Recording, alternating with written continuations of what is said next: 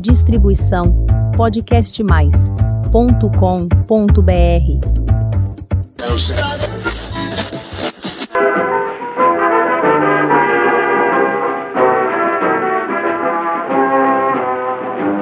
Quem quebrou meu violão de estimação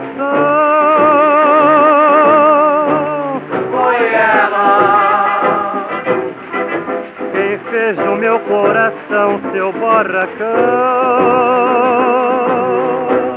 foi ela.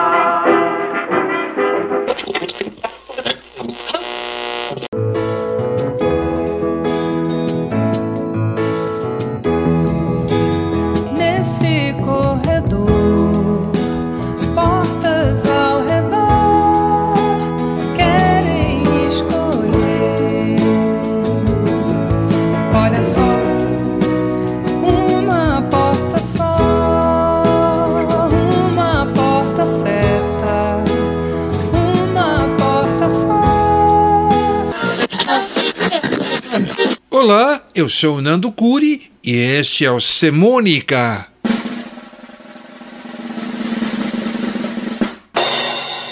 O único canal de podcast que mistura semana, semântica, crônicas, contos e canções. Episódio 103. O design na música, volume 1. Do cilindro ao streaming.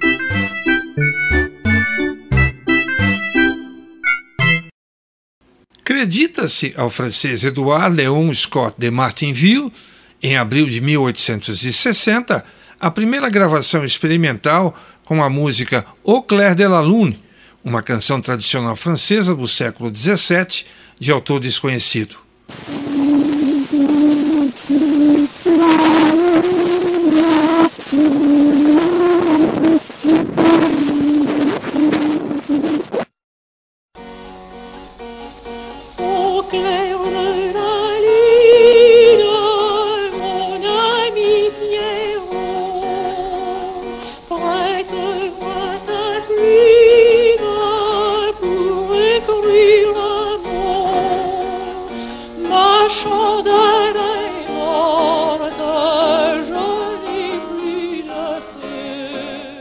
Entanto, o primeiro invento representativo de som é o fonógrafo do americano Thomas Edison, de 1877.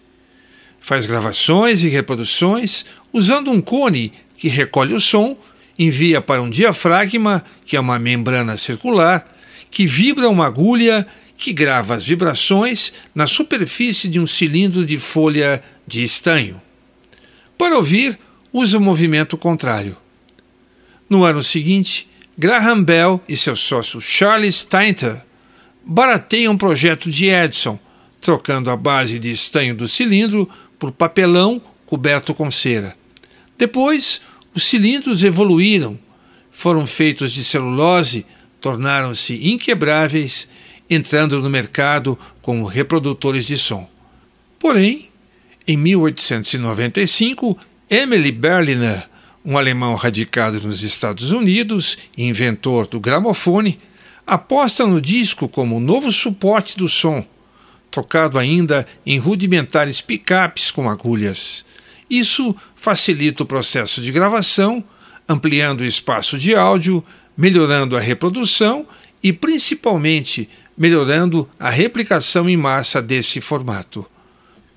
Os primeiros tocadiscos, o gramofone e a Victrola, da RCA Victor, são movidos por mola ou corda e reproduzem os discos de 78 RPM com 10 polegadas, o equivalente a 25,4 centímetros, e produzidos em acetato e goma laca. A partir de 1925, surgem novos métodos elétricos de gravação, introduzindo microfones, amplificadores e alto-falantes. Os tocadiscos, então, viram eletrolas e radiolas. Numa gravação em disco de 78 RPM, Orlando Silva interpreta Rosa, de Pixinguinha e Otávio de Souza.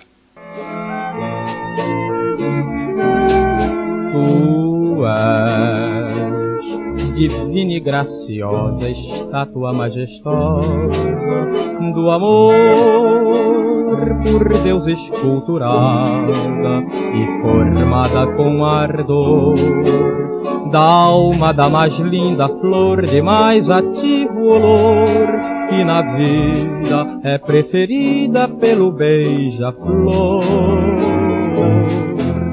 No ano de 1948, a Columbia Records introduz o long play, vulgo LP, criando o formato de 33 e um terço RPM, com 12 polegadas e feito em vinil, ou PVC. E para comemorar a data e a mudança de paradigma, a Columbia reedita e lança o álbum The Voice of Frank Sinatra, de 1942, considerado o primeiro álbum conceito da história. There's a somebody I'm longing to see. I hope that she turns out to be someone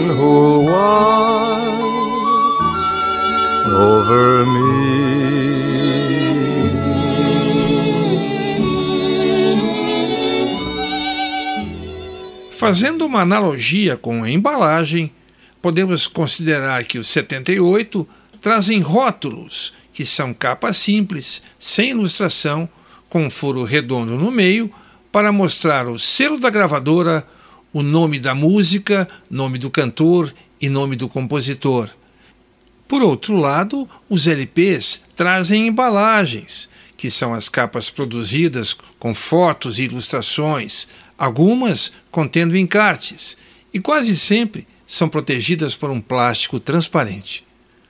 O nome LP é devido à sua capacidade de armazenamento de som, no início equivalente a 40 minutos, sendo 20 de cada lado. O maior espaço possibilita fazer lançamentos dos chamados álbuns conceito para os artistas, virando assim os carros-chefe da indústria fonográfica. Nos anos 50 e 60, é muito comum entrar na sala de visita das residências e encontrar uma clássica radiovitrola, composta por um toca-discos na parte de cima e embaixo um rádio com largo dial para sintonizar ondas curtas e ondas médias, mais um grande alto-falante escondido atrás de uma tela acústica. Paralelamente aos discos, surge a fita magnética que é usada em primeiro lugar no processo de gravação e em estúdios, servindo também para torná-los laboratórios de experimentação musical. Os estúdios utilizam potentes gravadores de fitas de rolo com vários canais.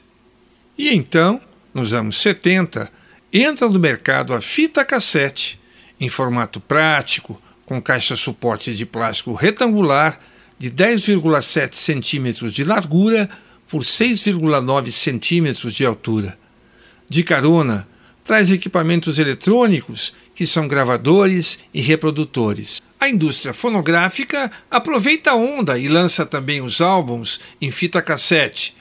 Apesar da sua menor durabilidade, o grande barato da fita cassete virgem é possibilitar a montagem de repertórios. E mais, levar esses repertórios para dentro dos carros, Grandes marcas como a TKR, Rodstar, Pioneer e Akai investem pesado em modelos de toca-fitas e amplificadores automotivos. Do mesmo modo, multiplicam-se as fábricas de alto-falantes e as lojas instaladoras de toca-fitas pelas cidades.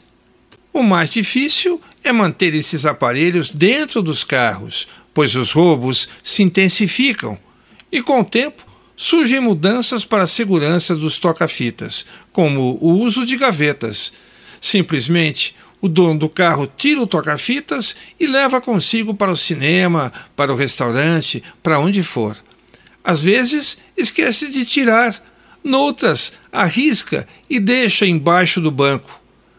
Outra ideia dos fabricantes para evitar os roubos é separar a frente do rádio, pois fica mais leve carregar apenas a frente no bolso ou na bolsa.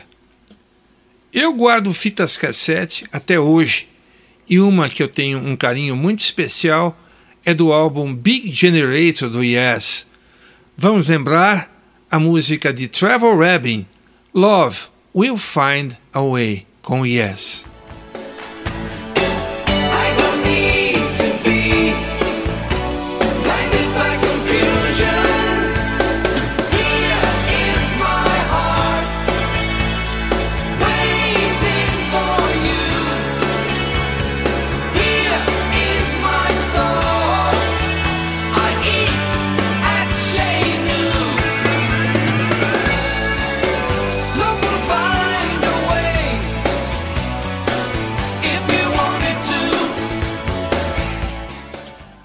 Década de 80, as mídias analógicas começam a ser substituídas pelas mídias digitais. Surge o CD, o Compact Disc, numa parceria da Sony com a Philips, que em seguida lançam os seus CD players. E o primeiro compact disc da história é do compositor, pianista e cantor Billy Joel, de quem ouvimos a música You're My Home. When you look into my eyes and you see the crazy gypsy in my soul, it always comes as a surprise when I feel my withered roots begin to grow. Well, I never had a place that I could call my very own, but that's alright, my love, cause you're my home. Os álbuns de artistas em CDs permitem trazer elementos visuais, como a capa e encartes, só que de forma reduzida, em pequenas embalagens plásticas de 14,1 centímetros de largura por 12,4 centímetros de altura. Mas o CD mostra-se ainda um formato versátil, permitindo a gravação e reprodução de músicas através de apps em PCs e laptops. Mas, quando se acostuma com o jeito dos CDs, eis que de repente os CDs somem das prateleiras das livrarias. Acaba o hábito muito bom de testar CDs de novos cantores e bandas, alguns até importados, nas cabines da Livraria Cultura e da Livraria Saraiva. Agora, o formato atual da música é digital mantém qualidade do som, é armazenado em vários tipos de suportes, discos rígidos, CDs, DVDs, pendrives. Pode ser comprado ou obtido gratuitamente através de downloads pela internet. Seus tocadores não são exclusivos, mas são muitos: celulares, PCs, laptops, tablets, até televisores. Nas páginas das plataformas de streaming, como Spotify, Há três formatos musicais: single, app e álbum. Por fim, resta mencionar um detalhe importante. Se o artista deseja design, pode gravar seu álbum em outro formato físico que seja mais colecionável. Alguns artistas, como Ed Mota, preferem um formato LP e uns optam pelo formato CD, como fazem Caetano Veloso com seu novo disco Coco, e Marisa Monte, com seu disco mais recente Portas, ambos lançados apenas na Europa. Através do streaming, escolho aqui do álbum Coco a música Sem Samba Não Dá, de Caetano Veloso, com Caetano Veloso.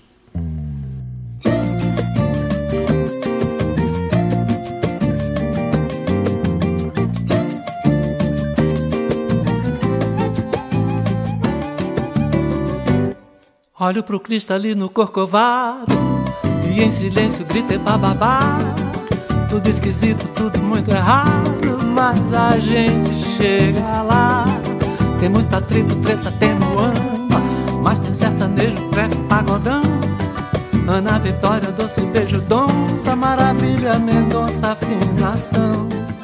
E neste episódio do Semônica, falamos sobre o design na música, do cilindro ao streaming. Obrigado pela sua presença.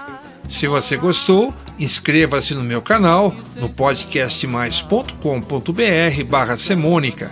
Lá você encontra e pode ouvir os mais de 100 podcasts do Semônica. E ainda lhe passo um aviso quando sair o próximo. Um forte abraço e até mais.